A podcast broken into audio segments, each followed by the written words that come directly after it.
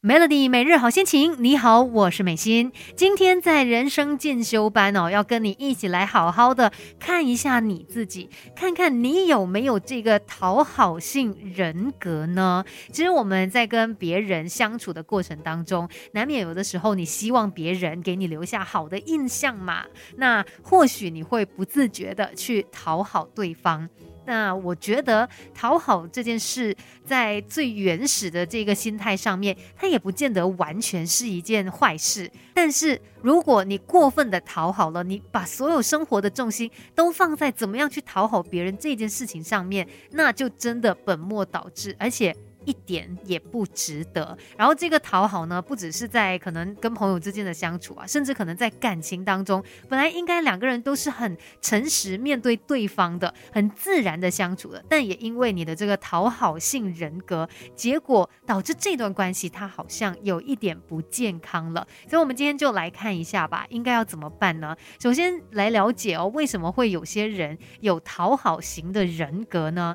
有可能就是因为他自己从从小的一个影响，可能原生家庭的一个影响吧，在成长的过程当中缺乏父母的关爱或者是认同，所以呢，他就倾向于更加努力的去讨好他人，希望别人能够给他多一点爱，能够多关心他一些。这些呢，都是因为他们性格的缺失而导致的。那讨好型人格要怎么样帮助自己，尤其在感情上面，怎么样才可以建立健康的关系呢？等一下继续来聊更多吧，没了了。我们不可能什么都懂，但可以懂多一点。Melody 人生进修班，陪你走在前进的路上。今天来看一下，你是不是属于讨好型人格的呢？如果是的话，又应该要怎么办呢？其实刚才说到嘛，像有一些人是原生家庭的一个影响，那有一些人可能是在后天生活的环境里面，那他看到别人都这样子做，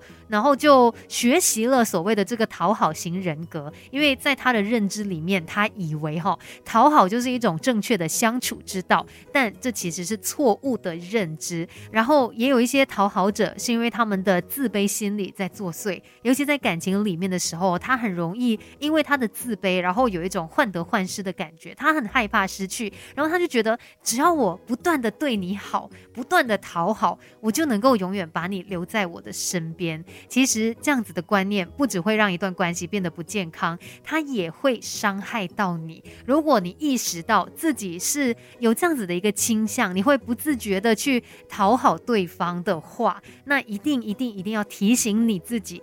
停止讨好任何人，是任何人哦，不只是感情里面的另外一半，不需要利用这样子的手段去换来些什么好处的。要注意的是哦，这个不讨好任何人呢，其实指的就是你在该笑的时候还是要笑啊，该帮忙的时候还是要帮忙，只是。特别要注意，在你该拒绝的时候，你也要懂得拒绝，而不是像以前讨好别人的时候，会把自己的姿态放得很低，然后去迎合别人所有的要求。这个是第一步，一定要提醒自己。不要再去讨好任何人。那接着呢，下一步要做的就是提升对自我的认知，给自己一个变得更好的机会。快来上 Melody 人生进修班，Melody 每日好心情。你好，我是美心。今天在人生进修班聊一聊讨好型人格。那有一些是因为原生家庭的影响，有一些是因为后天的生活上面的历练啦，可能让他觉得说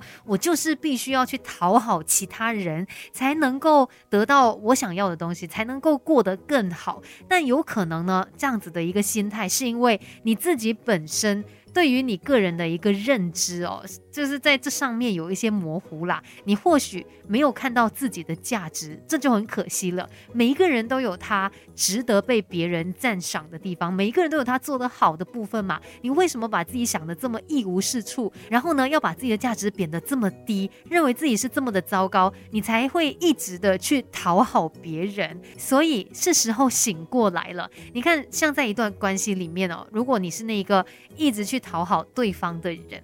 我可以理解啦，或许是因为你内在有一些自卑，有一些担忧，你很害怕失去他。可是你来想看一下嘛，他会选择跟你在一起，肯定也是因为你就是有吸引人的地方啊，你就是有你的优点，你的好啊。为什么这个时候你要怀疑自己呢？所以你要去呃找到自己的一个框架，知道其实你也是有价值的。再不然呢，你就让自己变得更好吧。其实很很多时候呢，讨好者哦。是因为他内心的空虚还有匮乏，然后对于自己个人价值看得很低，所以他才会觉得我一定要去讨好别人，我才能够得到一些关注，得到一些赞赏。追根究底呢，就是他们的自信心也相当的不足。那你要做的就是让自己变得更好，让你拥有一颗强大温暖的内心。当你经过自身的努力提升自我之后呢，做到肯定自己的价值，那慢慢的你也可以摆脱。讨好他人这样子的一个困局，